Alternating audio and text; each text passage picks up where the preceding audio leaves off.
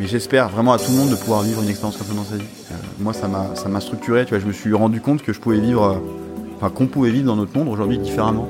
Pas obligé de courir après, euh, après la thune. T'es pas obligé de, de prendre un métro tous les matins et t'es pas obligé d'avoir la boule au ventre. Sais, tu peux aussi prendre du plaisir à chaque moment. Et moi, c'était ça. Je, je prenais du plaisir tout le temps en travaillant. Lou est un moniteur, un plongeur, un entrepreneur. Bref, un fonceur. Il aime la vie et ça se sent. J'ai rencontré Lou il y a un an et demi au cours d'une aventure entrepreneuriale. Il a cofondé Spot My Dive avec son associé Lucas. Une entreprise basée sur une passion commune, la plongée. Et c'est pour cela que je l'ai invité aujourd'hui. On a un peu parlé de son entreprise, mais surtout de ses plongées et de sa vie durant trois ans en tant que moniteur de plongée en Asie. Et de l'importance qu'il accorde au plaisir durant son travail. Comme l'épisode précédent, celui-ci est plein d'anecdotes de plongée incroyables. Que vous soyez ou non plongeur, à la fin de cet épisode, vous aurez sûrement une envie irrépressible de vous retrouver sous l'eau avec Lou à vos côtés. Je suis JB, hôte de ce podcast, et vous écoutez La Dose.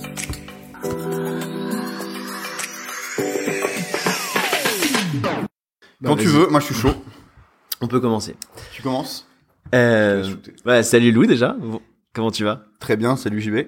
Euh, Donc aujourd'hui, euh, on reçoit Lou. Lou, c'est le cofondateur de Spot My Dive. Spot My Dive, c'est quoi?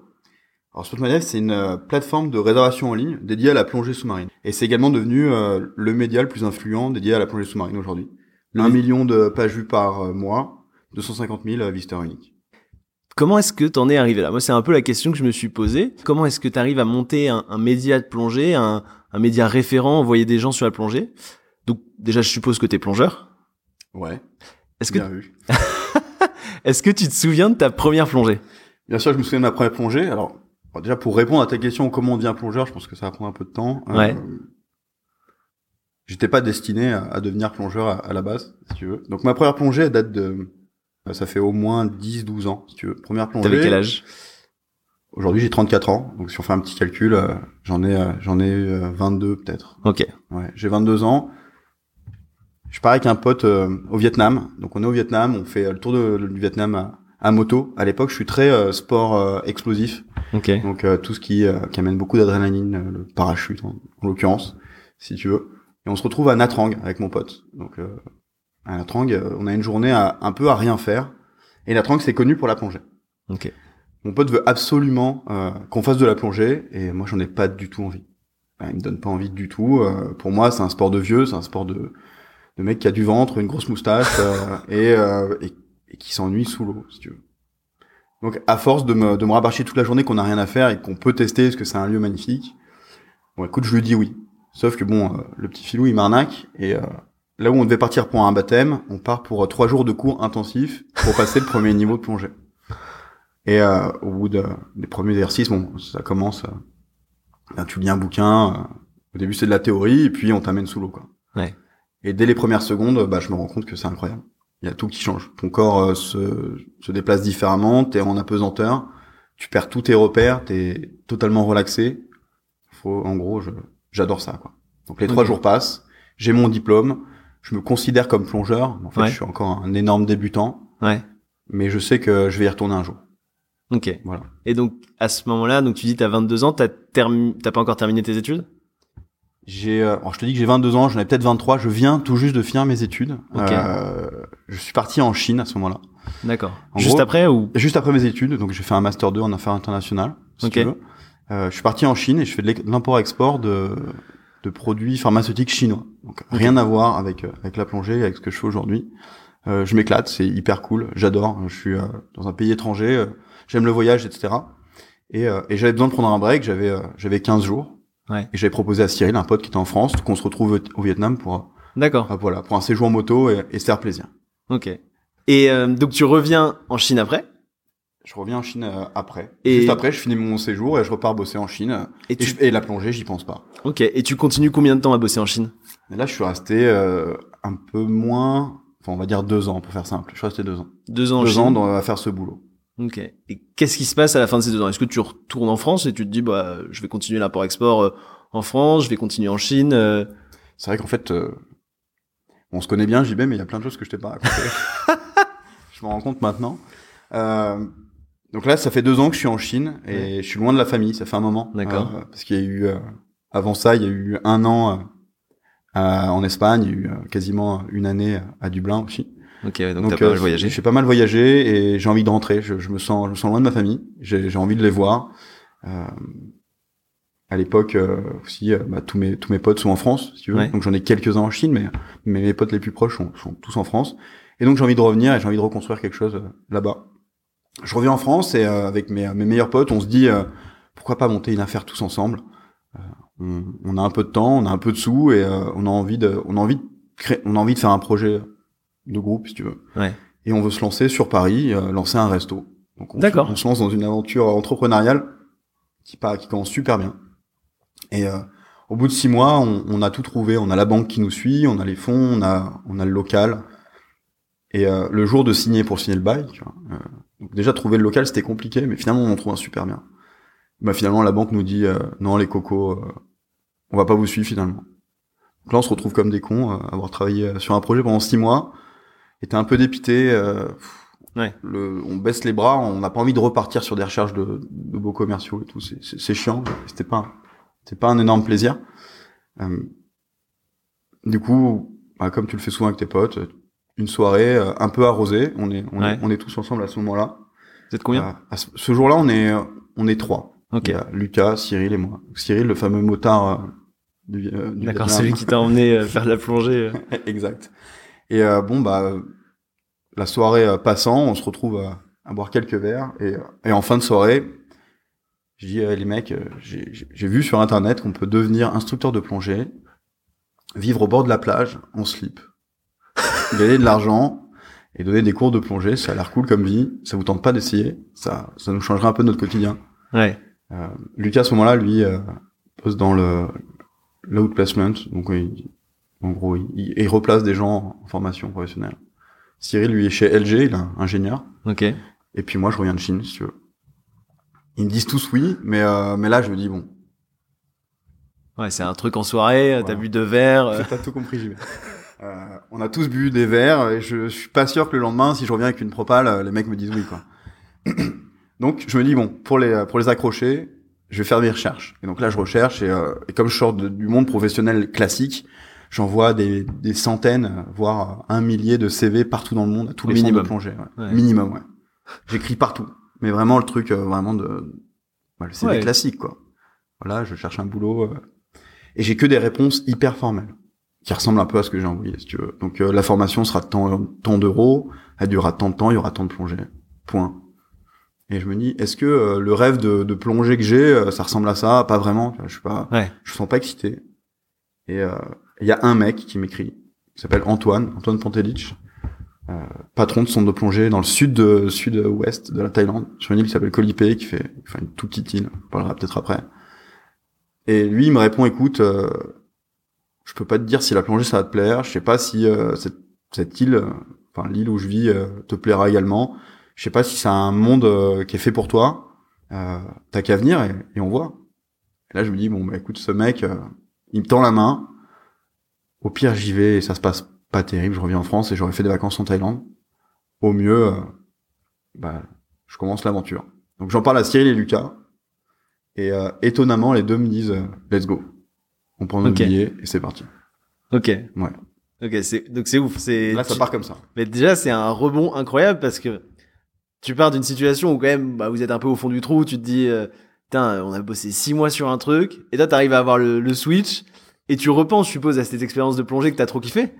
Ouais, ça vient de ça. Euh, Je, je, je crois que j'ai dû passer quelques heures euh, sur, sur un ordi à chercher euh, métier insolite, euh, que faire, euh, enfin voilà, comment gagner de l'argent à l'autre bout de la planète et en voyageant. Et j'avais dû tomber, je- pour être honnête, mes souvenirs sont un peu flous maintenant, Ouais.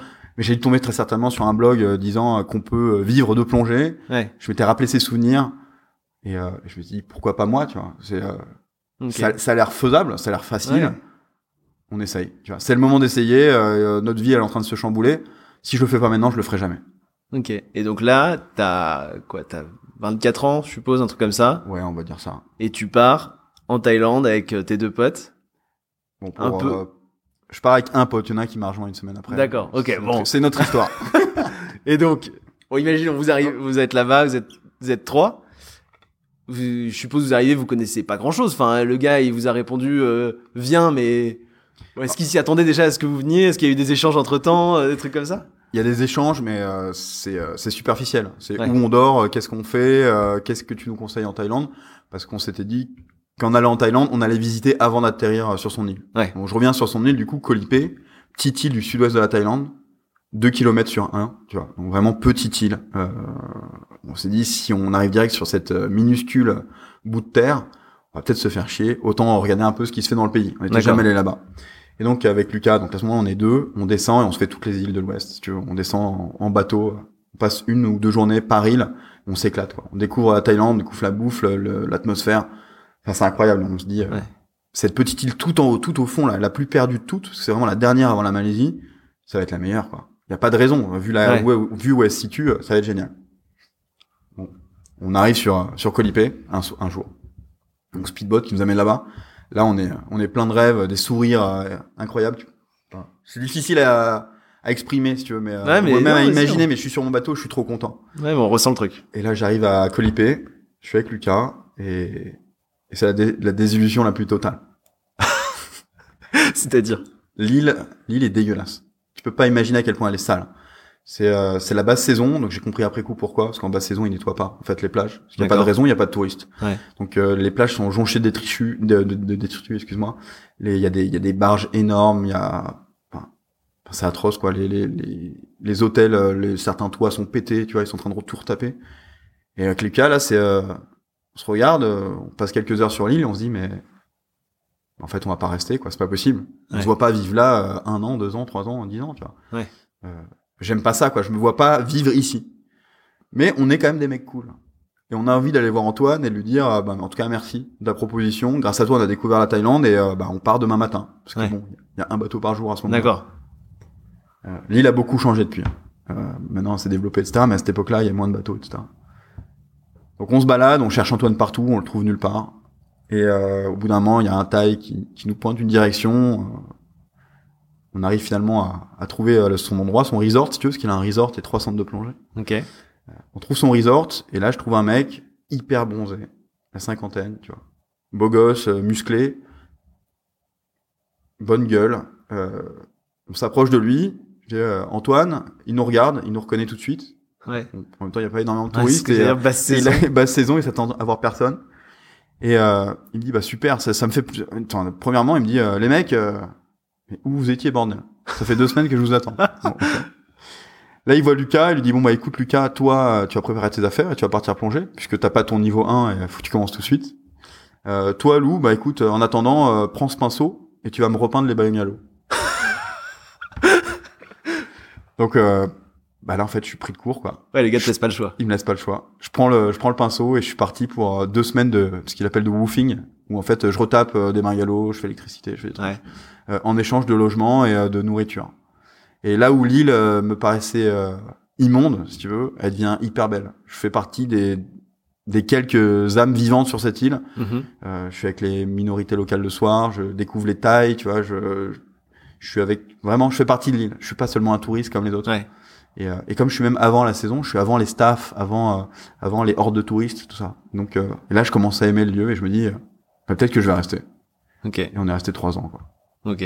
Voilà. Et, et donc pendant ce temps-là, euh, je suppose Cyril, votre troisième pote, vous rejoint? Ouais, il nous rejoint 15 jours après. Ok. Ouais, un truc comme ça. Et euh, et vous commencez une formation pour devenir moniteur de plongée ou ça arrive pas tout de suite? Alors, on commence une direct. Nous, notre objectif, c'était de devenir guide de plongée. Ok. Je vais essayer de la faire très simple parce que c'est pas c'est pas clair dans la tête des gens. Euh, t'as différents niveaux. On va Ouais. dire, euh, pour faire très simple, t'as niveau 1, 2, 3, 4, 5. Ok. Euh, on va dire que le niveau 4, c'est le niveau guide de plongée. C'est le premier niveau professionnel Ok. qui permet de guider des gens sous l'eau. Donc des gens qui sont euh, licenciés, qui ont passé un diplôme justement, D'accord. et euh, tu les balades dans l'eau. Tu leur montres les endroits, tu essaies de faire en sorte que tout soit sécurisé, sécurisant pour eux, et euh, tu euh, tu leur expliques les poissons qu'ils voient, etc. Donc euh, c'est ça serait comme un peu un guide de montagne mais euh, sous l'eau. Donc euh, donc notre objectif c'était de passer ce diplôme là. Et, euh, et donc ouais, on commence à partir à partir de ce moment-là de passer nos diplômes de bah, du, du deuxième pour moi parce que j'ai déjà le premier. Euh, au, du, au- enfin Lucas il a commencé par le premier si tu veux jusqu'au euh, jusqu'au numéro euh, numéro 4. Et donc euh, normalement cette formation tu peux la faire en quelques mois Euh, Enfin, même, ouais, si en quelques mois, nous on a mis, enfin, normalement, tu- en un mois t'as fini, si tu veux. Ok. Nous on a mis plus de six mois. Ok. Parce que le deal, c'était euh, plongée illimitée, les gars, si vous m'aidez à bosser pour moi. D'accord. Et euh, bon, ça peut faire un peu esclavagiste, euh, mais pas du tout. Tu vois. Nous, c'est ce qu'on voulait. On voulait avoir le plus d'expérience possible. Le jour où on est guide, qu'on soit vraiment prêt et pas euh, et pas pas avoir peur de, de prendre un groupe de 10 qui sait pas nager. Tu vois. Ouais, normal. Ce qui arrive assez souvent. Mais euh, donc voilà. Donc voilà comment on se lance et euh, et à partir de ce moment-là, on n'a jamais arrêté. On a poursuivi tout le truc. Et après le, le diplôme de guide, donc comme je te disais, on a décidé euh, un an plus tard à passer le, le niveau d'instructeur. Donc c'est celui qui peut euh, former cette fois. Donc tu, tu distribues des licences du niveau 1 au guide. Je peux aussi faire former les guides. Donc on a fait ça avec euh, avec Lucas et Cyril. Ok. Et donc, vous êtes dans ce centre resort où à la fois vous travaillez et vous faites de la plongée. Exactement. Comment est-ce que vous, enfin, je me pose la question, c'est comment tu te sens à ce moment-là? Parce que t'as quand même six mois avant, voire peut-être un an, t'étais euh, en Chine en train de travailler sur l'import-export. euh, Lucas, Cyril, pareil, ils sont dans leur, euh, ils étaient dans leur, euh, bah, dans leur boulot quoi, un peu plus classique. Et comment tu te sens par rapport à tes potes Excuse-moi. Ouais, je suis en train de crever. Non, Si, si. Est-ce que t'es, tu te dis c'est quelque chose que je vais faire toute ma vie? Est-ce que tu te poses des questions? Tu vis dans l'instant? T'es comment? Donc écoute là, euh, je vais parler pour moi. Je parle pas pour Lucas, je parle pas pour Cyril. Je parle de mon expérience personnelle et comment je l'ai vécu. Donc après, ça dépend de quel moment. Mais euh, toute cette période de formation, si tu veux, euh, c'est euh, c'est des vacances. C'est des vacances pour moi. Je je paye quasiment rien au final vu que bah, si tu prends le rapport euh, nombre de plongées euh, et euh, un jour passé, je suis je suis, je suis nourri et logé. Ouais. Je dépense rien. Je suis dans un cadre paradisiaque et j'apprends quelque chose. Donc pour moi, c'est c'est des vacances et c'est merveilleux. Si tu veux. Euh, puis je deviens, euh, je deviens guide de plongée. Et, et là, on commence à, à bosser, si tu veux. Donc, on n'est plus, euh, plus dans cette formation. On a un autre statut. Et en fait, la transition est tellement douce euh, bah, que j'ai toujours pas l'impression de bosser. Ok. Tous les matins, tu, tu te lèves à. Le soleil se lève super tôt euh, dans ces pays-là, si tu veux. Donc, euh, 6 heures, enfin 5h30, le soleil est levé. Donc, toi, t'es dans, t'es dans ton bungalow en bambou le matin. T'as les oiseaux. euh, Déjà, les oiseaux là-bas ont rien à voir avec les nôtres. On décrit euh, complètement. Complètement hallucinant. Donc euh, tu te lèves dans, dans, dans ce dans ce bruit qui est différent de chez toi, donc tu es complètement excitu par rapport à, à ta situation euh, classique, on va dire. Et tu te lèves, il fait beau, tu marches vers la plage, donc déjà c'est quelque chose euh, d'incroyable. Tu t'attends tes, tes clients de la journée, tu discutes avec eux, eux ils ont un sourire. euh, les mecs ils vont partir plonger quoi pour la pour la plupart c'est la première fois de leur vie donc euh, tu sais que ça va être un moment super important et que tu vas les impacter pour pour toute leur vie. Euh, ils ont les yeux qui brillent donc tu leur expliques ce qu'ils vont faire Ouais. tu les fais monter sur le bateau, tu pars avec eux sur le bateau dans, dans un parc naturel qui est exceptionnel et, et vide de vie euh, humaine. Euh, T'entends les cris de singes, etc. Tu discutes avec les tailles sur le bateau, puis tu tu t'équipes, tu te mets à l'eau, tu fais ta plongée. Donc, sur la plongée, tu, tu profites quoi, c'est- merveilleux. Tu remontes sur le bateau, là, euh, bah, tu te retrouves en face de personnes qui, euh, qui ont tellement adoré l'expérience qu'ils ont qu'une envie, c'est d'en parler, de partager Ouais. ça avec toi. Tu reviens sur terre, là tu débriefes, et tu te poses dans ton hamac à attendre les prochains clients ou ou les histoires des, des autres plongeurs, tu vois, tu partages ça. Donc ces journées-là, enfin aujourd'hui j'ai 34 ans, euh, j'ai pas non plus, euh, enfin tu vois, je, je suis pas hyper vieux, Ouais. Euh, mais j'espère vraiment à tout le monde de pouvoir vivre une expérience comme ça dans sa vie. Euh, moi ça m'a ça m'a structuré, tu vois, je me suis rendu compte que je pouvais vivre, euh, enfin qu'on pouvait vivre dans notre monde aujourd'hui différemment. Pas obligé de courir après euh, après la thune, t'es pas obligé de de prendre un métro tous les matins et euh, T'es pas obligé d'avoir la boule au ventre. Tu peux aussi euh, prendre du plaisir à chaque moment. Et moi, c'était ça. Je, je prenais du plaisir tout le temps, en travaillant. Donc là, je me suis dit que c'est c'est possible. C'est possible. Ok. Et ok, c'est c'est alors, je sais absolument pas si j'ai répondu à ta question. Si, bah, si, si, si, si, ouais, t'as, t'as, t'as, t'as complètement répondu à ma question. Et euh, quand tu, quand t'as pas cette sensation-là de travailler, euh, justement, est-ce que t'as pas la sensation de, de revivre le même jour ou c'est tous les jours sont différents? Alors après, j'ai peut-être pas assez travaillé. Donc, je l'ai fait pendant trois ans, si tu veux. Euh, j'ai peut-être pas assez travaillé. Ouais. Pas assez travaillé, c'est juste en nombre d'années. Euh, au bout de 20 ans, 30 ans, je sais pas ce que ça donne. Et il est possible qu'au bout d'un moment, tu tournes en rond euh, Mais- là-dessus, comme pour beaucoup de choses. Mais sur ces trois ans, si tu veux, je l'ai, je l'ai jamais ressenti. Parce que chaque jour, c'est, euh, c'est un peu une autre aventure. Tu sais Ouais. pas ce que tu vas voir dans l'eau, tu connais pas les clients que tu vas avoir, euh, tu sais pas comment va être la météo. Hein, Il y a plein de choses qui bougent. Et on a eu de la chance aussi. Euh, avec Lucas et Cyril, si tu veux, on, on a tous fait des études. Ouais. Contrairement à dans le milieu de la plongée est quand même très particulier. Et euh, beaucoup de guides ou d'instructeurs n'en ont pas fait. C'est euh, des gens qui sont partis de chez eux très tôt et qui se sont rendus compte qu'ils pouvaient gagner de l'argent comme ça. Donc, euh, donc, on leur donne peu de responsabilités parce que, enfin, du fait de, de leur parcours. Malheureusement, euh, nous très rapidement, Antoine c'est, a eu confiance en nous et nous a nous a nous a permis de d'abord de, de, l'idée les bateaux, puis de gérer les, les resorts. Donc on est devenu même manager, si tu veux. Donc euh, le resort, c'est combien de personnes? Je te dirais une bêtise. Déjà, il avait, il avait deux resorts. Euh, on va dire que sur le bateau de plongée, tous les jours, il y avait à peu près 80 personnes. Dans l'hôtel, euh, je dirais 120 maximum, 120 personnes. Donc euh, voilà, je sais pas si ça te. Ouais, si, si, bah, ça me donne après, un peu des, en termes de après, grandeur. après, en termes de staff, euh, c'était assez. euh, je sais pas, on va dire que t'as une quinzaine de plongeurs, euh, enfin de d'instructeurs de plongée avec toi, et, euh, et après t'as les tailles sur les bateaux, donc c'est encore 20 Ok. personnes, plus après ceux qui sont sur les autres, donc c'est quand même beaucoup de monde, Ouais, c'est des de responsabilités, non, c'est gros, c'est gros, euh, mais en même temps tu le vois pas parce que c'est le chaos Ouais. taille, tu vois, c'est, enfin c'est de la folie, mais euh, mais du coup j'avais pas le temps de m'ennuyer ou de me dire c'est les mêmes journées, parce qu'un matin tu te réveilles et il y a plus d'eau dans le resort, Ouais. bah tu vas devoir trouver un birman ou un taille qui va pouvoir gérer ça parce que toi t'en as aucune idée. Euh, un jour, bah, t'as un bateau qui, est, qui a coulé, on va dire, euh, ou qui a perdu son moteur parce qu'il y a eu une tempête la nuit. Donc tu vas devoir aussi gérer ça. Euh, bref, t'as mille aventures, tu vois. Tous Et- les jours, c'est une nouvelle aventure. Donc non, moi, je, à aucun moment, je me suis ennuyé. Ok, c'est en fait c'est ouais, c'est devenu ta maison quoi. C'est ta maison. ouais. C'est ta maison. ouais, Et d'ailleurs, c'était assez fou parce que parce qu'en fait, je crois qu'on s'en rend pas compte. Euh, aujourd'hui, on voyage tous de plus en plus. Enfin, moi, j'ai la chance de voyager. J'ai eu la chance de. Aujourd'hui, je travaille encore dans le voyage. Et quand même, ça se démocratise. Enfin, les gens voyagent beaucoup. Et, euh, et malheureusement, quand on voyage, et même moi, quand je voyage, tu veux, parfois, je me rends pas compte de là où je suis. Et je le voyais assez souvent quand je rentrais le soir en bateau. Si tu veux, donc on prenait euh, du gros bateau de plongée, on prenait Longtail, donc ces bateaux euh, tout fins avec un, moteur à l'arrière en Thaïlande, qui nous ramenait sur la plage. Et donc c'est un peu le moment où tout le monde est un peu pensif, tu sais, se souvient de sa journée, etc. Parce que le moteur fait du bruit, donc tu peux pas trop parler. Et, et je regardais souvent les, euh, les touristes à ce moment-là. Et très souvent, ils avaient leur smartphone, leur smartphone, excuse-moi, euh, leur smartphone ou leur téléphone, leur téléphone, leur appareil photo ou n'importe quoi. Ouais. Et ils shootaient l'instant, si tu veux. Et euh, ils étaient plus dans dans dans, le- dans le shoot ou dans dans l'image instantanée que de se rendre compte de ce qu'ils étaient en train de vivre. Tu vois. Alors moi, j'étais plus dans la contemplation. Et je pense qu'il te faut beaucoup de temps pour euh, pour comprendre vraiment ce que tu es en train de vivre. Tu, vois. Tu regardes l'eau, tu regardes les arbres, tu regardes, t'entends les bruits, et tu dis que c'est pas normal en fait. Et que t'as trop de chance de le, de le Et, vivre. et ça, toi, tu l'as compris quand t'étais là-bas? J'ai mis du temps, ouais. Je, je pense que je l'ai compris euh, à ma troisième année. J'ai compris la chance que j'avais euh, au, bout- au bout de trois ans. Ok. Au bout de trois ans, je me suis dit vraiment... Euh, parce qu'on a beau te dire que c'est incroyable ce que tu vis, etc., mais en même temps, euh, bah, t'as as une pression, t'as la pression de ta famille, de certains amis qui disent qu'est- qu'est-ce que tu branles en slip à l'autre bout de la planète, euh, à gagner pas énormément d'argent, parce que c'est pas, c'est pas non plus les, les métiers les, les mieux payés. Donc t'as cette pression, mais une fois que tu l'as enlevé, une fois que t'as compris que c'est pas des vacances, et une fois que t'as- tu te rends compte que t'as pas ce nœud au ventre et euh, ces préoccupations que tu pouvais avoir dans ton quotidien avant, Ouais. bah là tu, tu kiffes. En tout cas, moi, j'ai, c'est là où j'ai vraiment apprécié. Et euh, et c'était et la barrière de la langue.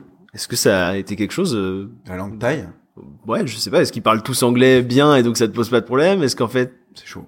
C'est Ouais. chaud. Ouais. Non, non, non. euh, c'est, c'est compliqué, mais on va dire que le milieu de la plongée en Thaïlande euh, est dirigé par beaucoup d'étrangers. Donc, euh, on va dire que il y a une partie du staff qui parle très bien anglais, voire français même euh, pour certains. Les Thaïs parlent anglais.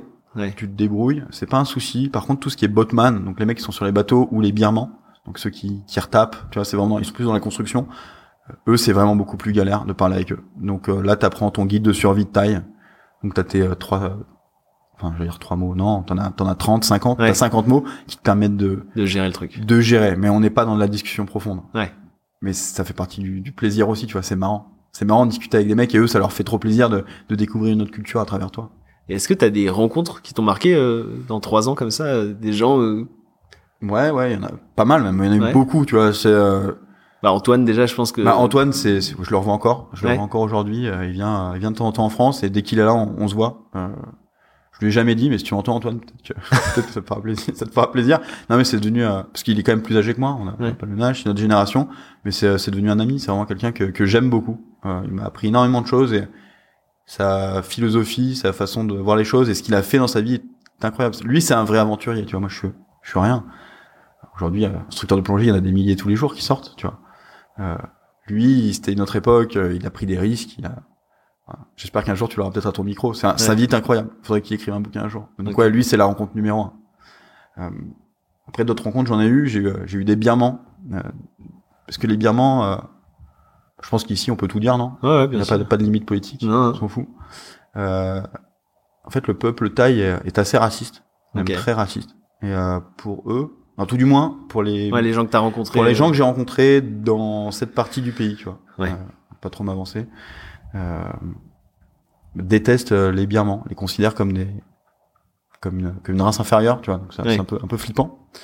Euh, et, et moi j'aimais beaucoup les Birmans parce que c'était des gens qui avaient vraiment aucune thune. euh, mais qui donnaient tout, tu vois. Ils, ils étaient là, ils partageaient avec toi, ils avaient envie de te connaître, euh, te faire découvrir leur bouffe et tout, alors que ils ont rien. Euh, il y en a un, je me souviens, qui s'appelle Joseph. Donc, euh, Si tu nous entends. Ouais, Joseph, ça, m'étonnerait parce qu'ils ont plein de galères. Ouais. Ce mec-là parlait euh, trois mots anglais. Euh, je parlais zéro, zéro mot birman. Donc on parlait en taille. Donc imagine le niveau de Ouais. communication qui était euh, vraiment fabuleuse. Mais on passait énormément de moments ensemble, tu vois, sans même se parler. Et euh, il m'apprenait plein de trucs, des, des jeux, de Enfin, voilà, il m'a amené, il amené sa fameuse noix de Bethel. C'est le truc que mâchent les birmans. D'accord. l'espèce de tabac à mâcher local qui te donne les dents rouges, qui te déchausse les dents. Il y a de la chaux dedans et tout. Bref, c'est dégueulasse. Mais bref Ouais, mais tu partageais. je partageais avec lui et, euh, et, et j'essayais de comprendre son quotidien. Il était passé par des camps, tu vois, il y a des camps euh, aux frontières euh, thaï. Donc lui, euh, il, est- il avait passé beaucoup de temps dans, dans ces camps. C'était très difficile pour lui. Il a été euh, esclave sur un bateau euh, thaïlandais aussi. Donc, euh, faut savoir que les, les Thaïs ont une grosse flotte marine enfin, qui pêche, de, de pêche, etc. Et ils utilisent des birmans. Et un peu comme dans d'autres pays, ils leur enlèvent les, euh, les cartes d'identité ou euh, passeports Ouais. Et il les force à bosser dessus pendant des, des années. Tu vois. Donc nous, il nous racontait ça. Donc on comprenait pas tout. Il nous racontait aussi euh, la junte militaire en, en Birmanie, en Birmanie qu'il avait fui, si tu veux, euh, euh, l'armée, euh, les galères, sa famille. Et, euh, et ça, pour moi, c'est une des plus belles rencontres que j'ai faites là-bas. Tu vois. Je le reverrai très certainement jamais. Oui. J'ai Aucun contact. Les réseaux sociaux, c'est pas non plus euh, le truc le plus développé là-bas. Et aujourd'hui même, il s'appelle Joseph. Je sais même pas si c'est son vrai nom. Ouais, c'est ça. Tu vois. Peut-être qu'un jour il m'écrira. Donc euh, ouais, voilà. Si j'ai deux rencontres, euh, c'est ces deux-là.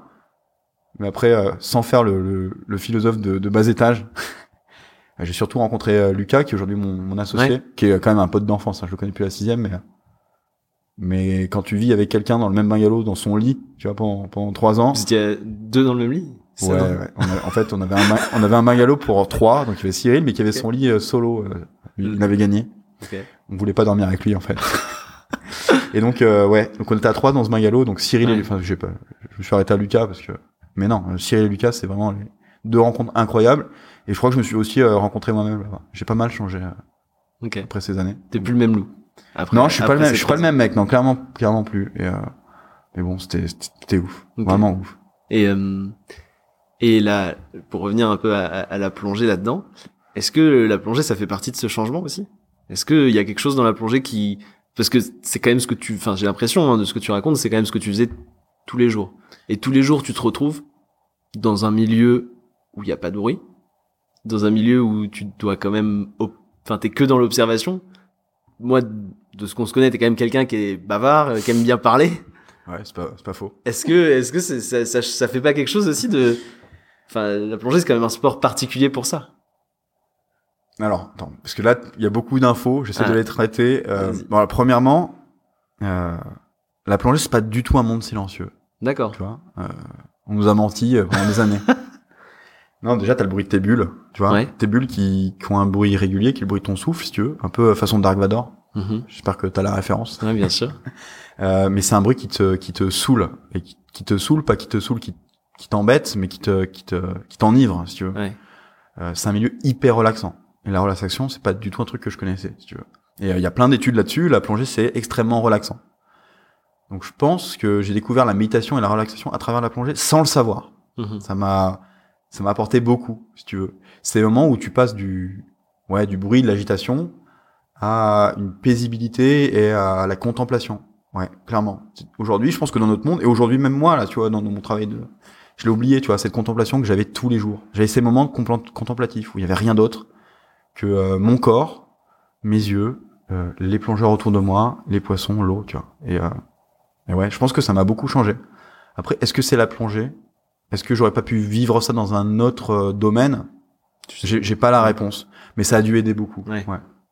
Ok. Ouais, non, c'est, je savais pas. Moi, j'ai fait quelques plongées. Ouais. J'ai fait euh, le paddy, enfin le pas le paddy, le Si, Euh, plus- ça. Ah, c'est ça mais Ouais. ouais. mais je crois que c'est pas ça L'open water, euh. Voilà. C'est le niveau 1 de. Paddy, ouais. J'ai- Enfin, j'ai fait un, un début d'open water et euh, et j'ai, moi j'avais la sensation du silence euh, ou en tout cas le souvenir du silence. Après, j'en ai pas fait beaucoup, mais, euh, mais c'était Peut-être les premières marqué. fois, parce qu'en fait, euh, les, les premières fois, t'es vachement concentré sur. euh, bah, tout est nouveau en fait. Ouais. Donc peut-être que ton cerveau il occulte des trucs, mais euh, finalement c'est très bruyant. Et les poissons sont bruyants. Ah ouais?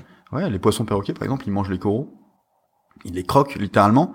Et t'entends ces bruits euh, De crocs. de crocs. Ouais, t'entends vraiment comme un mec qui mangerait des chips, tu vois, pas loin. Tu sais pas d'où ça vient. Euh, S'il y a un peu de houle, les grains de sable, tu vois, qui euh, qui roulent sur le sur le fond, Ouais. tu les entends, tu vois. Il y a, il y a plein de bruits comme ça. Il y a même des bruits. Sincèrement, j'ai jamais su ce que c'était. Des trucs, euh, j'entendais toujours, tu vois, comme des grenouilles, tu vois, sous-marines. J'ai jamais su. Certains me disaient que c'est des poissons grenouilles, que ça existe, euh, mais euh, je pense pas. Je pense que c'est c'est juste une analogie, mais mais ouais, il y a des bruits inconnus. Hum, Il y a les bateaux qui passent au-dessus de toi, tu vois. Et puis même, euh, c'était un plongeur qui crie sous l'eau, je vais l'entendre, tu vois. Et, Ouais. et parfois, moi, pour appeler quelqu'un, je vais faire des petits bruits avec ma gorge, etc. Donc non, c'est c'est pas un monde silencieux. En revanche, ouais, t'évites de faire du bruit et, et les bruits sont, sont tellement différents de ce que tu connais que, que ouais, Ouais. c'est euh, Ouais, tu sais ça. Je pense que c'est la différence qui qui a la différence. C'est comme ton corps, il existe sous l'eau. Ouais. Euh, tu perds pas l'usage de tes bras et de tes jambes, mais tu l'utilises pas du tout de la même manière. Donc en fait, t'appréhendes, euh, t'appréhendes ton corps différemment. Ouais. Tu, ton corps, tu le considères plus de la même manière du tout. C'est pour ça qu'il y a beaucoup de thérapies aujourd'hui euh, pour les handicapés moteurs Ok. et même mentaux, mais moteurs euh, en plongée sous-marine, si tu veux. Euh, des gens qui ont pas de bras ou, euh, ou euh, qui ont les jambes paralysées, Ouais. on les emmène sous l'eau et en fait ils retrouvent, en fait ils sont, ils sont égaux, tu vois. Ils peuvent, ils peuvent se mouvoir, ils peuvent se déplacer. Ils sentent plus ces lourdeurs, leur douleur, tu vois. Et euh, c'est assez fou. Bon, J'en ai jamais fait, mais euh, j'ai j'ai Ouais. côtoyé pas mal de mecs qui proposaient ce genre d'offres et, euh, et c'est cool, quoi. C'est vraiment cool. Ouais, c'est bah, c'est beau, ça permet de bah, gommer les différences et, et puis enfin voilà, faire permettre à ces gens-là de parce que je dis de retrouver un usage euh, différent de leur membre parce que bah, même là on est égaux parce que quelqu'un qui comme moi par exemple n'a jamais fait de plongée, t'arrives sous l'eau, moi j'ai moi j'ai vraiment ce souvenir de paniquer et de me dire OK, là si je pousse trop fort, vraiment je vais rentrer dans un coraux, comment est-ce que je fais? Enfin, Il y a ce truc-là de tu réapprends à bouger parce que c'est pas la même chose. tu apprends tout. Ouais. Vraiment, ouais. Après, je sais pas, j'ai j'ai fait pas mal de sport, mais euh, j'ai j'ai jamais euh, piloté d'avion, si tu veux. Mais on me dit que que piloter un avion, ça, il y a des similitudes, si tu veux. Tu dois tout apprendre, tu vois, parce que t'es t'es dans t'es dans un espace euh, complet. Tu vois, t'as haut, bas, enfin ce qu'on n'a Ouais. pas, tu vois, dans notre dans nos dimensions de marcheur, hein, tu vois, aujourd'hui. Et euh, donc peut-être, peut-être que tu pourrais le retrouver dans d'autres, mais sais pas, j'ai pas les références en tout cas. Ok. Bah écoute, si jamais il y a des gens qui veulent, ils m'envoient un message et on en parle. Sur la dose, voilà, ils, ils peuvent envoyer. euh, On est très bien su. Voilà. Venez tous. Euh, pour un peu terminer là-dessus, dans ces trois ans-là, est-ce que t'as un ou deux souvenirs, soit des trucs euh, fous que t'as fait, soit euh, des trucs. Enfin, est-ce qu'il y a un truc, un souvenir, un moment, un truc que tu pourrais nous partager et et, et qui ferait une, Alors, une je- anecdote je- je- sympathique? Je vais peut-être te donner deux anecdotes. Donc une, la plus belle anecdote que j'ai eue en plongée, si tu veux, mon plus beau moment, et Ouais. peut-être mon pire moment aussi. Comme ça, ça fait deux. Je sais pas, si ça, ça t'intéresse. Ouais, Parfait. Euh, on va commencer par quoi? T'as as un choix? Alors, ouais, on va commencer par le pire Le pire? Pour ensuite euh, terminer sur une note positive. Ok, c'est pas mal. C'est pas mal. Euh, mon pire souvenir en plongée, je, je suis tout juste euh, diplômé de. Enfin, je viens de devenir guide de plongée, donc ça y est, je suis, je suis dans le grand bain, mais j'ai beaucoup plongé, si tu veux, j'ai j'ai de l'expérience. Je suis pas. Enfin, normalement, tu vois, un guide de plongée, il peut, il peut, il peut avoir 100 plongées. J'en ai, j'en ai près de 600, donc euh, c'est quand même, c'est quand même beaucoup. Ça Ouais. commence à faire, faire beaucoup. On se rend pas compte comme ça, mais c'est énorme. Et euh, et ça va être mon, ça va être ma première plongée guidée, donc on va, on va me refourguer un groupe que je vais emmener sous l'eau. Je connais très bien les endroits, tu vois, c'est parfait. Ouais. Et euh, bah, comme je suis débutant guide, tu veux, on va me filer un groupe euh, hyper avancé. Donc euh, des mecs qui sont expérimentés mais qui ont beaucoup plus de plongée que moi. D'accord. Donc hyper rassurant pour moi. Je me dis, je crains rien quoi. Donc dans le groupe, j'ai trois personnes. Il y en a un qui a autant de plongée que moi. Donc euh, c'est beaucoup pour un plongeur loisir. Le mec, c'est-à-dire qu'il voyage beaucoup. Et j'en ai deux autres, c'est des instructeurs. Instructeurs, 10 000 plongées chacun Ok. énorme. C'est juste énorme. Tu vois, aujourd'hui, euh, à comparaison, moi, j'en ai, j'en ai 3000, si tu veux. Ce qui est, ce qui est beaucoup, mais, mais rien. Tu vois, 10 000, c'est monstrueux. Et, euh, et donc, je les rencontre, les mecs euh, sympathiques, tu vois. On est sur le bateau, on a une heure de bateau, on profite. Euh, les mecs, je leur explique que c'est ma première plongée, tu vois, ils savent, enfin, première plongée, première plongée Ouais. guidée. euh, Mais les deux instructeurs, ils l'ont fait, euh, ils font ça de leur vie, tu vois, c'est leur, leur métier, ils connaissent, pas de souci, tu vois. Et l'autre mec, je lui dis bon, toi, tu restes près de moi parce que, ben voilà, j'ai envie d'être rassuré, et tout. Euh, je leur explique qu'on va plonger sur une île, euh, sur, sur, sur une île, ouais, qui s'appelle Koh Sarang, donc euh, une plongée qui est magnifique dans le parc de Koh Koh Tao Tao. Et il y a juste un moment difficile, donc il y a, y a un coin, si tu veux, quand tu dois, tu dois longer le, le récif main droite, tu, vois, tu longes main droite. Et à un moment donné, je dois faire un signe disant que c'est le moment, euh, il va y avoir du courant et que pendant euh, 20 secondes, une minute, on va devoir palmer très fort. Mais ce briefing, je le fais à tout le monde, tu veux, même Ouais. les débutants. J'ai amené euh, des centaines et des centaines et des centaines de personnes là-bas. J'ai jamais eu de problème. Et donc je leur dis voilà, je vais vous faire le signe, on se rapproche du fond parce que plus t'es proche du fond ou des ou du, du récif, bah, moins t'as de courant, si tu veux. Euh, on se rapprochera, on parlera fort et on continuera à plonger. euh, On aura passé le moment de courant. Les mecs me disent mais pas de problème, on a l'habitude nous. euh, là où on est, il y en a partout. Super. On part, on descend, on fait notre plongée, ça fait 20 minutes. La plongée est magnifique, trop trop belle. Pas un pet de courant, je me dis. pff, le, Génial. corn, le corner, génial. Ça va passer tout seul, tu vois. Même pas besoin de palmer. Puis on arrive à ce corner et non, en fait, euh, énormément de courant. Beaucoup de courant, mais euh, bon, aucun souci pour un, pour un professionnel. Et même, même quelqu'un de très moyen, tu vois, je pense que toi, JB, avec moi, on n'aurait eu aucun souci. Mais bref, euh, quand il y a du courant, malheureusement, faut, faut palmer fort. Et tu, moi, en tant que guide, je peux pas non plus regarder non-stop derrière moi, tu vois. Parce que tu peux palmer euh, en, en te mettant en arrière, mais là, c'est compliqué. Euh, donc, je palme trois secondes sans les regarder. Je leur dis, ils sont tous en formation, je les, je les lâche des yeux pour trois secondes, je me re-retourne, et il en manque un. Donc voilà. Je me retrouve stress. la stress, tu vois. Donc là, il y a un protocole. Tu vois, t'as perdu quelqu'un, tu dois rester à la même profondeur et chercher pendant une minute. Tu cherches les bulles un peu au loin, tu Ouais. essaies de, de, de voir une masse, tu vois. Et si tu le vois pas, tu dois remonter. Donc euh, en suivant les consignes de sécurité, donc tu remontes pas trop vite. Ouais, euh, tu fais un palier de sécurité et, euh, et après tu te retrouves à la surface. Parce que c'est plus facile de retrouver quelqu'un qui est à la surface que, que sous l'eau. Donc là, c'est la panique parce que moi, je suis sous l'eau. Il y a avec moi, il y a deux mecs là qui sont derrière- encore derrière moi. Euh, on est dans le courant, tu vois, on est encore dans cette zone de courant, donc on essaie de résister parce que si on va trop loin, bah le mec, on risque de jamais le retrouver. Euh, ils ont payé, donc qu'est-ce que je fais? Est-ce que je commence à chercher le mec et j'annule la plongée? Et techniquement, j'ai deux mecs qui sont déçus. Ouais. Ou est-ce que ou est-ce que j'abandonne le mec et je suis pas du tout le protocole et je continue à plonger? Bon, je suis quelqu'un, euh, je suis assez casse-cou en général. Celui qui, qui s'était perdu, c'était l'instructeur? C'est ouais, c'est un instructeur, ouais. Et qui était un le meilleur ami de l'autre instructeur d'ailleurs. Ok, oui. Et ils étaient ensemble en binôme. Tu vois. Donc là, c'est un peu la panique. Je réfléchis euh, quelques secondes et je me dis, ok, je- j'ai pas le choix. euh, j'ai beau être casse-cou, j'ai beau machin, mais faut être prudent. Tu vois, il y a peut-être la vie d'un mec en jeu et euh, moi, ça me fait peur. Tu vois. Ouais. Donc là, euh, je cherche, Je cherche, on cherche tous, tu vois, mais on trouve rien, on trouve rien. Tu vois. Donc là, j'ai le cœur qui bat même à 1000 à l'heure. J'ai vraiment, pour moi, il y a un mec qui est mort. Parce que en plus, si c'est pas noyé, s'il est pas perdu, euh, il a peut-être dérivé.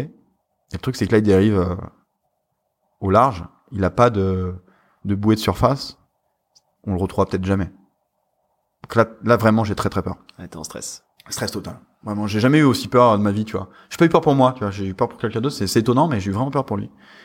Et euh, on remonte, tu vois, on tourne. Je vois dans les yeux des autres là qu'il y, a- il y a un peu de panique. Eux aussi ils se demandent. Puis nous, on commence à dériver aussi, tu vois. Donc je me dis putain, nous aussi on dérive. Bon, moi j'ai quand même ma bouée de sécurité, donc je la lâche. On fait notre palier, on remonte. Je te le fais, je te le fais. Parce qu'il se passe rien pendant tout ce truc-là, tu vois. Juste moi et ma conscience et ma peur. Je me retrouve à la surface et là je vois le bateau euh, qui vient vers moi. Je me dis bon, au moins moi je suis pas perdu, tu vois. Le bateau arrive, je monte, tu vois, les tailles récupèrent mes bouteilles, je fais monter les deux mecs. J'arrive sur le pont et je vois l'instructeur. perdu, Putain. le perdu. hein. Euh, Le mec qui était là. il est là, il est posé. Il a enlevé sa combinaison. Il est en train de bouffer un sandwich. Mais posé, tu vois, aucun souci. Et euh, je vais le voir, moi je suis encore en panique, tu vois, je me dis, euh, qu'est-ce qui se passe, tu vois. Je, je lui trouve encore des excuses dans ma tête. tu vois. Ouais. Et je vais le voir, je lui dis, mais euh, qu'est-ce qui se passe euh, T'étais où, quoi Et il me dit, euh, en fait, il y avait un peu de courant, je l'ai pas senti, euh, je suis remonté. Donc le mec instructeur, 10 000 plongées, euh, moi débutant, je lui ai expliqué que j'étais pas rassuré, que il a suivi aucun des protocoles, si tu veux. Ouais. Et euh, en fait, j'ai eu peur pour un pour un sale type. Ouais, quoi, un, mec Ouais. euh, qui, qui t'a pas respecté toi en fait Il a pas respecté moi, il a pas respecté son métier, tu vois. Il a pas respecté. euh. Donc j'ai eu hyper peur. Ça se finit trop bien, tu vois. Il Ouais. y a pas de souci. euh, Les deux mecs, euh, les deux autres m'en ont jamais voulu parce qu'ils ont su que c'était pas de ma faute. Euh, Donc voilà, ça c'était vraiment le moment le, le plus dur pour moi. Ouais, on a- sent, on sent la, la montée de, de stress, d'adrénaline, de après, tension. ap- après, j'ai des histoires horribles. hein. Il y a des gens qui m'ont raconté des trucs où vraiment il y y a des cas Ouais. Mais tu vois. toi, Moi- moi, moi, j'en ai pas eu et euh, j'espère jamais en avoir. J'en aurai jamais, tu vois. Ouais. Hop, je touche du bois, tout ça en, en direct. Donc ça c'est le pire. Ok, Ouais. ok, d'accord. euh, Hyper bonne histoire, franchement. C'est vrai Hyper bonne histoire. hyper bonne histoire. Et c'est cool en plus que ça se termine bien. Tu vois, Je m'attendais à, à pire. Et euh, bah, tu veux la bonne histoire Et maintenant maintenant la géniale. Ok. Bon, il y en a. Pff, ah, je sais pas. Je sais pas, j'en ai plein, tu vois. Je vais peut-être t'en raconter deux, tu vois. Je vais te raconter euh, la plus belle et euh, la plus rigolote, tu vois. Deux pour le prix d'une. Ok. Parti. La, la plus belle, je la fais facile. euh, On est, euh, on est toujours dans, sur cette île en Thaïlande, si tu veux. Et euh, il y a un, un bateau de croisière, en fait. On- en plus de ces resorts, on a un bateau de croisière. Ouais. Donc c'est un bateau sur lequel tu montes et tu pars pour 7 jours. Tu dors dessus, t'accompagnes des clients et tu plonges toute la journée. Fabuleux, si tu veux. Euh, fabuleux. euh, les clients sont toujours aux anges. C'est un espèce de microcosme où tu sors jamais et c'est c'est trop stylé. Euh, et sur ces bateaux de croisière, on en a fait plein, si tu veux. Et t'as une chance de, de voir des raimentas. Donc, euh, qui est quand même un, un des poissons euh, mythiques en plongée, si tu veux. Donc, c'est des trucs énormes. Ouais. faire jusqu'à 7 mètres d'envergure, tu vois. C'est- fabuleux. Mais nous, on n'en voit jamais, putain. On a vraiment pas de chance. Chaque fois, on part, on n'en voit jamais. Nos clients en voient, des amis en voient, mais nous, on est toujours dans le groupe de, de losers. Euh, on n'en voit pas. Et euh, je me souviens, un jour, c'est euh, c'est l'anniversaire de ma mère, tu vois. C'est le dernier jour du- de cette croisière, et on a fait tous les sites de plongée à Raymanta, et on en a vu, mais zéro. Il reste une, un site de plongée qui s'appelle Ratcha, qui est un plongée, une plongée hyper dure que personne n'a jamais envie de faire, qui en plus est pourri, tu vois. Et on est là, on, on nage, et je me dis, pff, bon, c'est là, on l'a fait vite parce que, parce que j'ai envie de Et- rentrer à la maison, tu vois. Et euh, je regarde devant moi, et il y a un mec un peu, un peu devant, tu vois, qui galère contre le courant, qui se retourne pour voir euh, où est son groupe. Et en se tournant, je le vois regarder le ciel, et d'un coup, il pointe son doigt, tu vois, vers le, vers la surface. Et euh, donc je regarde ce qui pointe, et là je vois une masse, une masse noire, gigantesque, vraiment. Donc là c'est une vois. Et là c'est la première rencontre avec avec un monstre entre guillemets, parce que c'est pas c'est pas un monstre, hein, il n'y a Ouais. aucun danger, c'est juste c'est juste une beauté si tu veux. Toi tu luttes comme un comme un fou contre le courant, elle elle bouge pas d'un poil, elle glisse, tu vois. Et à ce moment-là je sais pas pourquoi j'ai eu une pensée à ma mère, tu vois, je me suis dit euh, ça fait trois ans que t'es loin de tout, tu vois. C'est l'anniversaire de ta mère et euh, et là, tu vois cette magnifique euh, bête au-dessus de toi. Tu vois, je me suis dit, c'est peut-être un petit, euh, petit message d'elle. Tu vois, elle, est- elle est là, tu vois aussi, malgré les distances et tout. Ouais. Donc ça, c'était le moment. J'étais hyper ému, tu vois. sous. Même là, tu vois, en y pensant, ça me- ça m'émeut un peu.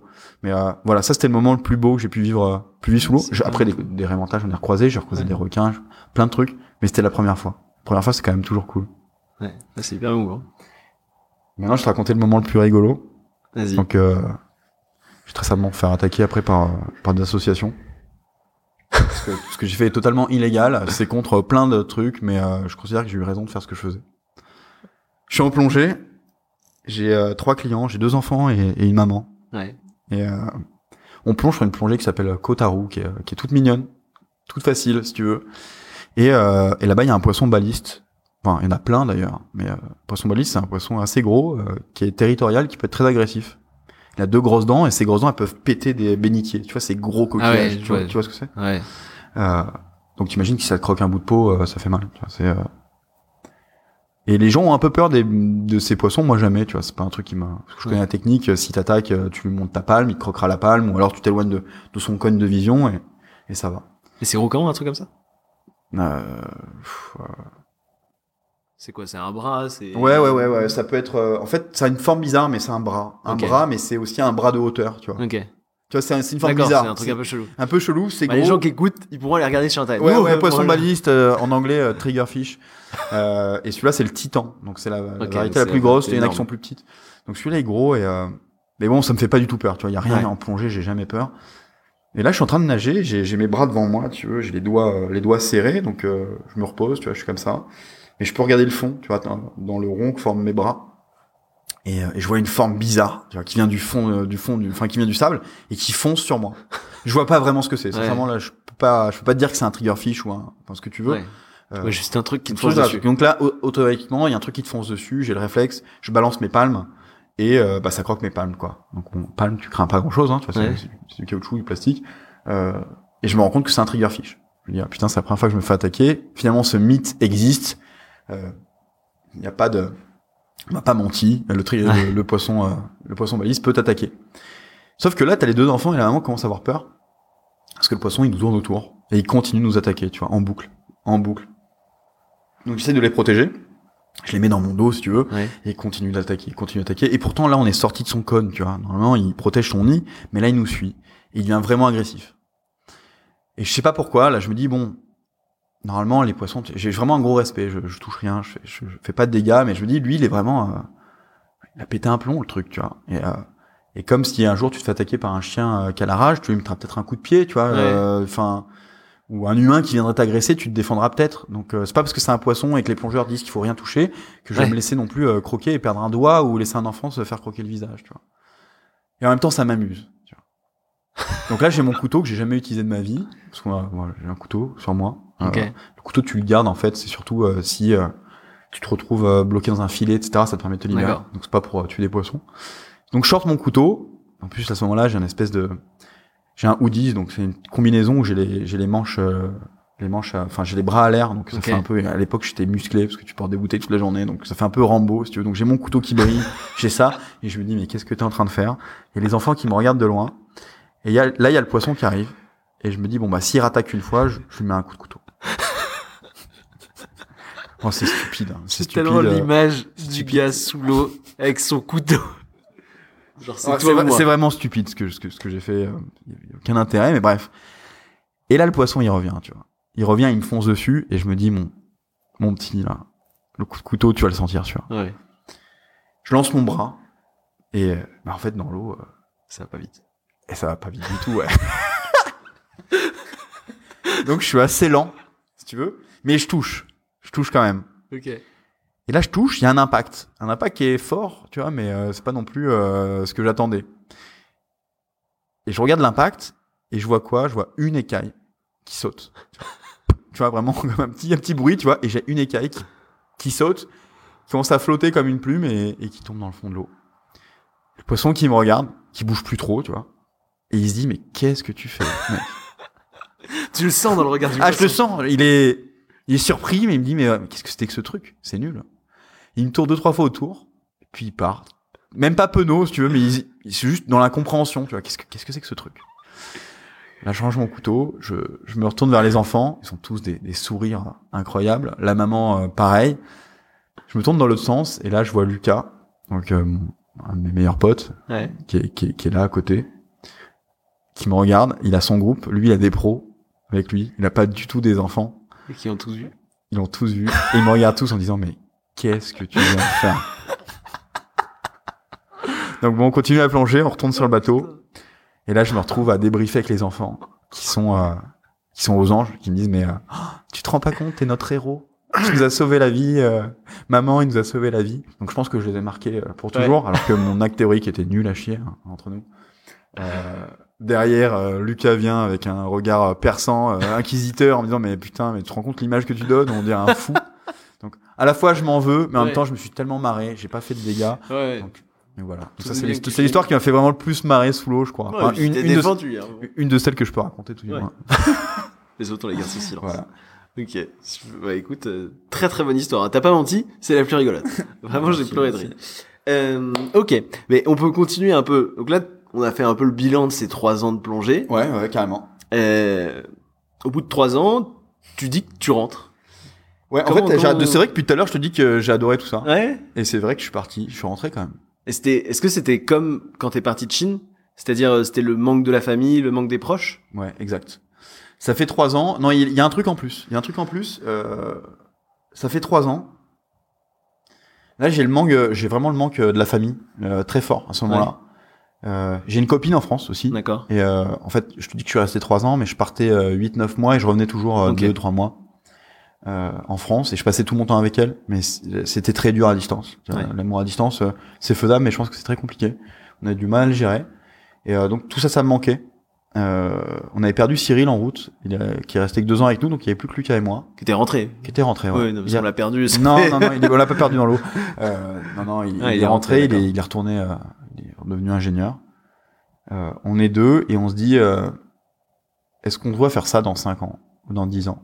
Là, C'est un métier fatigant, tu, tu brûles au soleil, euh, tu gagnes ta vie correctement, mais Est-ce que tu la, tu la poses comme ça cette question ou tu te la poses est-ce que je me vois faire ça l'année prochaine?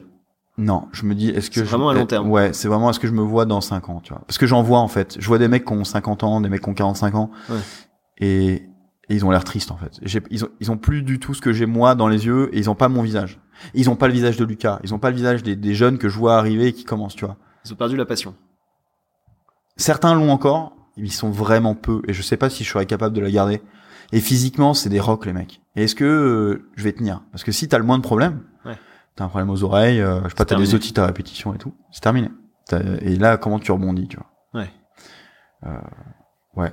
Donc là, je me pose cette question et je me dis, il faut peut-être rentrer.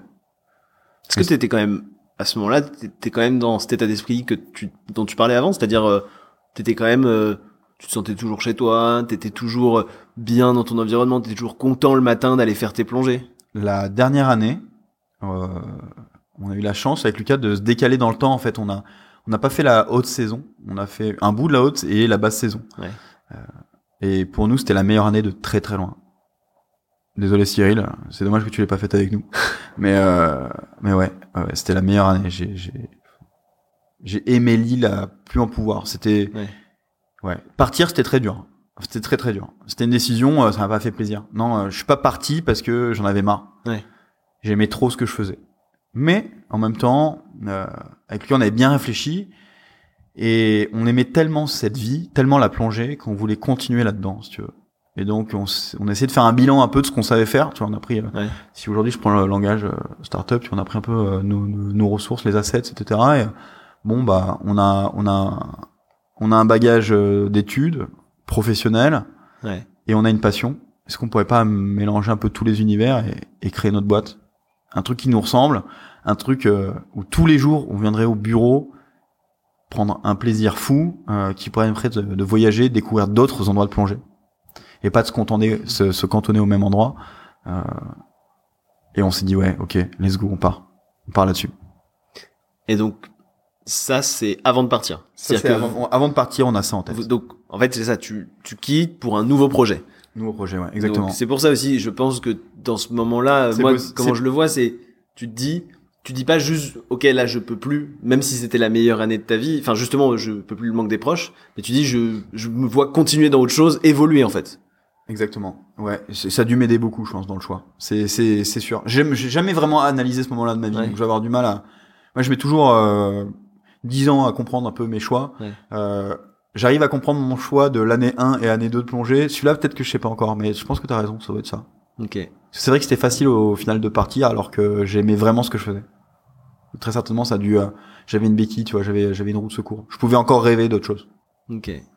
Et donc, tu quittes la Thaïlande avec, euh, avec Lucas, Ouais, tu reviens en France, je reviens en France. et là, direct, ça part sur euh, l'idée, l'embryon d'idée de Spot My Dive. Ouais, on, on sait que le milieu de la plongée, c'est un milieu hyper obsolète. Ça fait, euh, enfin, ça, si tu compares avec l'hôtellerie, c'est l'hôtellerie d'il y a 15-20 ans, si tu veux. Ouais. Les plateformes de réservation, ça n'existe pas. Ce que tu trouves sur Internet, c'est une galère. C'est en quelle année, ça? C'est 2014, 15? Euh, on a lancé la boîte en 2015, si tu veux. Ouais. Euh, mais on avait commencé en 2014. Ouais, donc c'est 2014 le- l'idée. 2014, ouais, c'est ça. 2014. Ok, donc en Ouais. 2014. euh, 2014, on, donc ouais, on revient, on a, on a un embryon d'idée, on veut, on veut aider le plongeur. En fait, à la base, on sait même pas comment faire de l'argent. Ouais. On veut aider le plongeur pour pas qu'il se fasse arnaquer par certains centres de plongée. On veut aider les centres de plongée à mieux s'organiser, leur apporter des clients parce qu'ils savent pas communiquer. Et euh, on part là-dessus, sauf que bon bah, il y en a aucun de nous deux qui est développeur, donc on a, on a d'autres compétences, tu vois. Donc on, on va Vous avez fait tous les deux école de commerce. école de commerce, même euh, même école, des années différentes, mais euh, même école. Donc on va chercher à droite à gauche, on trouve un prestat extérieur euh, à qui ça se passe très bien. Euh, on lance le, on lance la machine, sauf que bon bah pendant qu'il développe, eh ben il y a pas de sous qui rentrent quoi, donc euh, il faut bien vivre. Donc Lucas il retrouve un taf, euh, moi aussi. Euh, moi j'ai pas trop envie d'avoir de patron etc. Donc euh, j'ai un pote qui, euh, c'est, je sais pas si tu te rappelles, c'est c'est le moment où euh, les euh, détecteurs de fumée sont arrivés sur le marché en France. Ouais. J'ai un pote qui a acheté une licence de détecteur de fumée euh, hyper stylé, tu vois, stylisé, euh, beau. C'était le seul sur le marché qui était joli. Et il me dit, euh, va faire du porte-à-porte euh, près des quincailliers, essaye d'en vendre, tu viens dans Paris. Je dis, ok, pourquoi pas, pour gagner un peu de fric. Je fais trois quincailliers, euh, j'en vends pour 10 euros, enfin 10 euros dans ma poche, tu vois. Donc euh, je me dis, c'est vraiment pas le, c'est pas ça qui va me nourrir. Et du coup, j'ai décidé d'appeler la Fnac et, euh, et en fait, j'arrive à en vendre à des grands comptes, tu vois, comme ça. Et, euh, et ça m'a financé pendant toute cette période de- d'inactivité où je travaillais quand même sur Spotman Ouais. Live, tu veux, mais euh, mais où ça me générait pas d'argent. Lucas, pareil, il se finance et au bout d'un moment, bon, on arrive à être assez à l'aise et la boîte se lance et là, l'aventure commence, quoi. Ok. Et, euh, et donc, alors on en parlait un peu au début. Spot My Dive aujourd'hui, c'est un média? C'est Euh, une, plateforme de réservation de plongée, c'est ça? C'est, euh, ça a commencé comme euh, plateforme de réservation de plongée. Ok. Donc, euh, nous, notre idée, c'était de vendre de l'activité de plongée, de faciliter l'accès à la plongée aux, aux plongeurs, aider les centres à gagner plus de prospects, de, enfin, de vendre plus, euh, plus de plongée chez eux, tu vois, dans leur centre. Euh, sauf qu'on lance le site et au bout de quelques semaines, on se rend compte qu'on a personne, tu vois. Qui vient. Parce qu'on vient pas du web, on connaît rien, tu vois, on est, Ouais. on est nul là-dedans. Et personne vient, quoi. Donc, bah, tu fais pas de vente, normal. Donc, on s'enseigne un peu, on comprend un peu, on commence à comprendre un peu le référencement, etc. Et, euh, et on bûche le sujet à mort. Et en travaillant le truc, on commence à driver énormément de monde, tu vois, sur, sur la plateforme. Énormément. Des dizaines de milliers par, par mois. Pour nous, c'était énorme comparé à zéro, si tu veux. En combien de temps? En six mois, tu vois, six mois, on a notre, tu vois, le sixième mois, sur le, sur le sixième mois, on a 10 000 personnes, tu vois, qui sont venues nous visiter. Donc ça commence à être cool, tu vois. On Ouais. commence à générer le chiffre d'affaires, donc on, on est heureux. Euh, et euh, deux mois après, euh, on reçoit un coup de fil d'une grande marque française dans le secteur de l'activité outdoor. Je sais pas si droit de dire son nom ici, donc je le dirai pas. Mais ils nous appellent, ils nous disent les mecs, votre plateforme elle nous plaît, mais ce qui nous intéresse le plus, c'est votre média là sur le côté, le petit blog que vous avez lancé. Ok, très bien. Euh, mais qu'est-ce que qu'est-ce que vous voulez? Ça vous dirait pas de parler juste de nos produits, euh, tout petit encart là de- Ouais. dessus. euh, on a un chèque de, de temps de milliers d'euros. On n'a pas prévu, tu vois. On discute, on se dit, mais attends, c'est quoi ce bordel? On propose du fric pour ça. Et là, on comprend qu'en fait, il y a un business aussi, euh, qu'on peut faire de l'argent à travers la- l'attraction qu'on est en train de générer et du monde. Et donc, on, on a bossé le sujet à fond, tu vois. Et, euh, et c'est pour, ça qu'aujourd'hui, on a un million de pages vues, tu vois, par mois. Euh, donc, hyper fier de ça. Euh, aujourd'hui, on a calmé le rythme parce qu'on on se pose la question. Aujourd'hui, on se pose la question s'il faudrait pas séparer nos deux plateformes, Ouais. euh, en faire une spécialement euh, dédiée aux médias et une, euh, enfin, scaler plus le média parce que ça n'a pas été fabriqué pour ça base. C'était Ouais. juste euh, pour que ça marche, tu vois. Mais aujourd'hui, ça marche tellement bien qu'il y a moyen de faire vraiment des choses incroyables dessus. En même temps, la réservation, ça marche aussi. Donc très probablement, on va, on va séparer l'activité en deux. J'ai- bah, avant de venir, je me suis dit, mais, un peu renseigné sur c'était quoi les chiffres justement. Et c'est vrai que, bah, on va voir la page Facebook, c'est euh, 140 000 likes euh, sur la page. Ouais, 140 000 followers. Ouais. Euh, Ça marchait très bien au début. euh, au début, euh, la stratégie euh, était basée sur les réseaux sociaux et on a cartonné sans jamais euh, dépenser un centime dessus.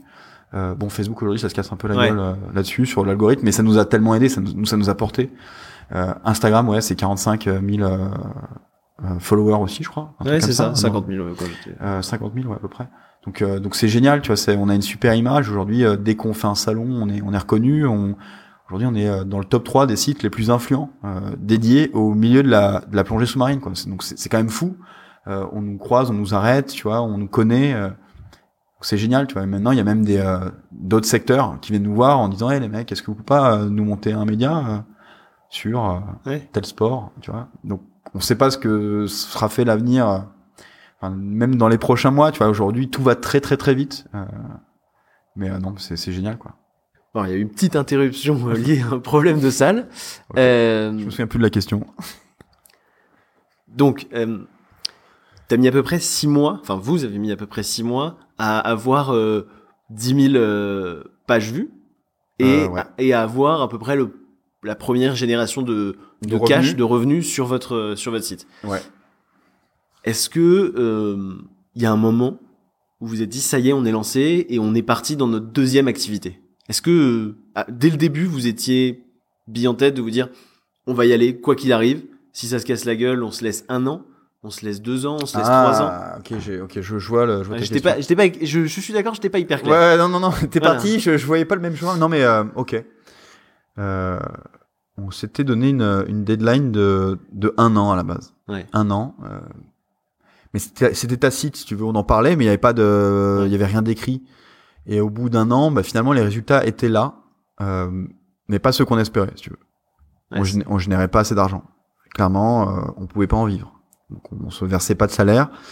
Mais en même temps, on brillait tellement, euh, on commençait à avoir tellement de- d'influence qu'on se disait que c'est dommage quoi d'arrêter là. On peut pas Mhm. s'arrêter tout de suite. Euh, Ok. Tout est au vert sauf l'argent. Donc euh, Vous avez persévéré. On se dit, euh, allez, on se donne six mois de plus. Puis six mois plus tard, on fait plus d'argent, les chiffres augmentent, mais euh, ça suffit toujours pas. Et euh, mais, mais tu vois, le projet, on le porte vraiment, on, a envie, tu vois. C'est c'est tellement un bonheur que même sans thune, avec euh, nos, nos ressources, tu vois, de ce qu'on avait pu mettre de côté, on prend du plaisir, tu vois, encore au quotidien. Et on se dit, allez, six mois de plus. Et, euh, et donc là, récemment, donc au bout de deux ans, parce que bon, dans les dates, je dis qu'on a lancé la boîte en 2015, mais en fait, c'est les statuts, donc ça compte pas vraiment. Ouais. Mais l'activité, elle a vraiment commencé. euh, ça fait deux ans, deux ans et demi, si tu veux, que l'activité est lancée. Euh, toi, quand tu nous as, quand tu nous as rencontrés, euh, ça faisait, euh, ça faisait un peu moins d'un an, tu vois, qu'on était, qu'on était lancé. Ouais. Donc on était dans cette phase-là. Euh, et là, maintenant, ça va faire, ça va faire six mois qu'on s'est versé nos, nos premiers salaires. Donc, euh, donc déjà, ça change quand même la donne. Ouais. T'étais- tu te poses moins de questions euh, quand tu rentres chez toi le soir. Euh, on s'est même augmenté encore récemment, tu vois. Donc, euh, on gagne pas des, des dizaines de milliers d'euros. On n'est pas, on n'est pas ici, mais on, on est confortable. Et donc, là, on se pose même plus de questions, si tu veux. Donc, euh, cette question qui commençait à devenir euh, difficile, parce que quand t'es entrepreneur, on, et tu l'as été, toi aussi, euh, tu te poses des questions tout le temps. L'entrepre- entre- entreprendre pour celui qui est pas entrepreneur, c'est c'est du bonheur. Tu te lèves quand tu veux, tu euh, as tes vacances euh, Ouais. toute l'année, euh, t'as aucune contrainte, y a pas de boss pour te faire chier. En fait, euh, c'est bien pire que tout ça, quoi. Ouais, bien Euh, tu travailles dix fois plus, tu prends pas de vacances, tu te payes pas. euh, ton boss, bah, c'est toi-même ou tes potes. Euh, tu risques de mettre en danger ta, tes relations familiales, ta relation de couple. C'est c'est- c'est quand même chaud. Enfin, Ouais. je pense que tu es d'accord avec moi. Ouais, bah, on- le- je suis complètement d'accord. En fait, il y a beaucoup, beaucoup de choses, mais je pense qu'après maintenant, de plus en plus, les gens le savent, ça se développe et, et c'est un peu, voilà, le, le mythe entrepreneur, t'es libre, tu fais tout ce que tu veux. Voilà, est déconstruit et on se rend compte que, bah, c'est pas simple, en fait. Euh, Il y a, il y a, Et il puis- y a beaucoup de, d'embûches sur la route. Et puis tu vois très souvent euh, l'entrepreneur qui gagne des, des dizaines de millions d'euros, tu vois, en quelques années. euh, Il y a la majorité d'entrepreneurs ont des vies classiques, ont des salaires euh, normaux, tu vois, on n'est pas. Ouais. Mais par contre, tu portes ton projet, et ça, ça c'est vraiment différent. Ouais. Tu, tu réponds, tu réponds à toi-même, à ton, à ton, à ton ami, à, tu vois, c'est, à ta passion. Tu vois, c'est, c'est ça qui me fait vibrer aujourd'hui. Donc aujourd'hui, ces questions, on se les pose plus. Euh, les questions maintenant, elles sont, elles sont, elles sont beaucoup plus intéressantes. C'est qu'est-ce qu'on fait demain? Comment on fait évoluer Spot My Live? Euh, On a d'autres business models en tête. Euh, comment on va les amener? Euh, Est-ce qu'on aura le temps de les faire? Qu'est-ce qu'on priorise? Et tu vois, et ça, c'est hyper excitant. Tu vois, on Mhm. est, euh, on est dragué à droite à gauche par d'autres entreprises qui aimeraient nos profils. Euh, On est content parce que ça fait, tu vois, de, de sentir l'appétence du marché, c'est cool, mais on n'a pas envie, mais en même temps, ça nous rassure en se Ouais. disant qu'aujourd'hui, on a fait le bon choix. Alors que à l'extérieur, on- pendant longtemps, on nous a dit que peut-être qu'on faisait le mauvais choix et, et qu'on est droit dans le mur. Donc, euh, ouais, aujourd'hui, euh, bah, ça se voit peut- peut-être pas euh, au micro, mais, euh, mais là, j'ai un sourire. Je suis, Si, je ça, s'entend. Ça s'entend toujours au micro, le sourire. Euh, ok, bah, je, je pense qu'on peut, on peut terminer là-dessus. C'était hyper intéressant. Moi, j'aime bien toujours un peu boucler, euh, boucler la boucle. Au début, tu m'as dit que quand tu t'es lancé dans la plongée, quand tu t'es lancé dans la plongée, c'est un blog que t'as trouvé sur un site internet où t'as trouvé une petite info Ouais, ouais, qui ouais, t'a dit genre, euh, ah ben tu pourrais peut-être devenir moniteur de plongée en faire ta vie. T'as fait ça, tu reviens. Et ce que tu fais ensuite, c'est tu recrées ce blog. Ouais, c'est pas faux en fait. T'as, t'as, t'as, t'as complètement raison. J'ai jamais pensé. Euh, c'est très marrant ce que tu dis. Et euh, C'est très marrant parce que récemment j'ai reçu un message d'un d'un mec à un nom trop improbable, enfin un, un pseudo improbable sur Facebook, si tu veux, s'appelle Cours vers la Thaïlande. ok. Ok, le mec m'écrit, il me dit qu'il travaille chez Antoine, qu'il est manager, et on discute, on discute et tout. Et au bout d'un moment, euh, il m'envoie un message beaucoup plus perso, tu vois. En gros, là, on parlait de clients que je lui ai Ouais. si tu veux. Et euh, il m'envoie un message beaucoup plus, per- plus perso, et il me dit, euh, écoute, Lou, tu m'as pas reconnu à cause de mon pseudo, mais en fait, je suis Anthony. On a, enfin, on s'est rencontrés. Tu te souviens sûrement pas de moi, mais en fait, il y a trois ans ou quatre ans peut-être, parce qu'avec le décalage des années, euh, il y a quatre ans, c'est toi qui m'as fait passer mon baptême de plongée à Colipé avec ma copine. On voulait pas plonger, tu nous as rencontrés dans un bar, tu nous as dit que c'était génial. Le lendemain, on est venu, on a plongé avec toi. Aujourd'hui, je suis instructeur. J'ai euh, ma vie vient de changer. Euh, ma copine est enceinte sur cette île. On va avoir un bébé ici. Euh. T'as changé ma vie, tu vois. Et en fait, moi, je m'en rendais pas compte. C'est vrai qu'il y a plein de gens qui sont passés euh, dans mes mains, tu vois. C'est, là, je parle de formation, Ouais. que ce soit la plongée ou autre chose, tu vois. C'est, pareil, tu vois. Et, euh, et c'est vrai qu'aujourd'hui, reproduire ce que ce petit blog qui, va, qui a changé ma vie, en fait, cette, cette petite phrase qui m'a plu ou ou ce que m'a envoyé Antoine par email, tu vois, tous ces tous ces petits trucs hyper impactants. Si je peux le reproduire chez d'autres à travers euh, Spot My Dive ou ou une rencontre ou cette podcast, tu vois, bah, bah pour moi, ce serait une, une super réussite. Donc, euh, merci de me faire penser à ça, tu vois. Je, je vais y réfléchir après après notre rencontre. Merci Lou. Euh, avant de terminer, là, je voulais savoir, est-ce que tu as une recommandation? Alors, ça peut être n'importe quoi. Ça peut être un spot de plongée où tu as été récemment, ou que tu as vu, où tu dis il faut que les gens y aillent. Ça peut être un bouquin, une série, quoi que ce soit. Est-ce que tu as un truc comme ça qui te vient en tête quand je te pose cette question? Euh, ouais, j'ai- bah, je vais parler voyage, je vais rester dans Ouais. le thème. Sinon, des recommandations, j'en ai pour des heures. Tu, tu me connais. euh, si vous voyagez, si vous aimez euh, l'aventure, si vous aimez les beaux paysages, la, la culture, enfin tout, il y a, y a un pays qui, qui pour moi, enfin c'est c'est mon coup de cœur, vraiment.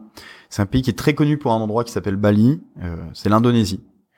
Euh, si un jour vous avez la chance de voyager et que vous voulez aller en, en Asie, l'Indonésie c'est c'est toute l'Asie dans un pays gigantesque. Il y a tout là-bas de la rizière au volcan, euh, des plus belles plongées du monde, euh, au trek incroyable, la forêt euh, millénaire. Enfin, j'ai adoré ce pays. Et Bali, c'est fabuleux, euh, mais le reste aussi. Donc euh, prenez du temps là-bas, perdez-vous. Et, et c'est encore un des derniers pays d'Asie où on peut vraiment vivre une, une aventure. Donc euh, let's go, on se retrouvera peut-être là-bas. Merci. Merci beaucoup. Si vous voulez retrouver Lou, vous pouvez le trouver sur euh, Spot My Dive, Ouais. que ce soit sur euh, Facebook, euh, Instagram, Twitter, je sais pas. Ouais, on y Ouais. est aussi, ouais. Bah voilà, sur Spot My Dive, ce sera en, en description de l'épisode. Et si vous avez aimé ce podcast, vous pouvez euh, alors d'abord le partager à vos potes, envoyez-le en message, euh, voilà, à vos potes qui aiment la plongée, euh, n'hésitez pas à leur envoyer. Vous pouvez aussi liker, euh, mettre des étoiles sur euh, Apple Podcast, et puis sinon euh, l'écouter sur euh, sur toutes les plateformes de podcast. Allez, salut. Merci JB. Merci d'avoir écouté le troisième épisode de La Dose.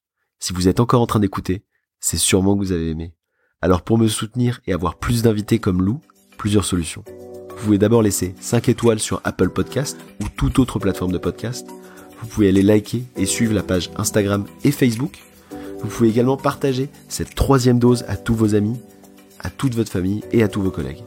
La dose est disponible sur toutes les applications de podcast imaginables. Apple Podcast, Spotify, Deezer. Et l'actualité sera sur tous les réseaux sociaux. À bientôt.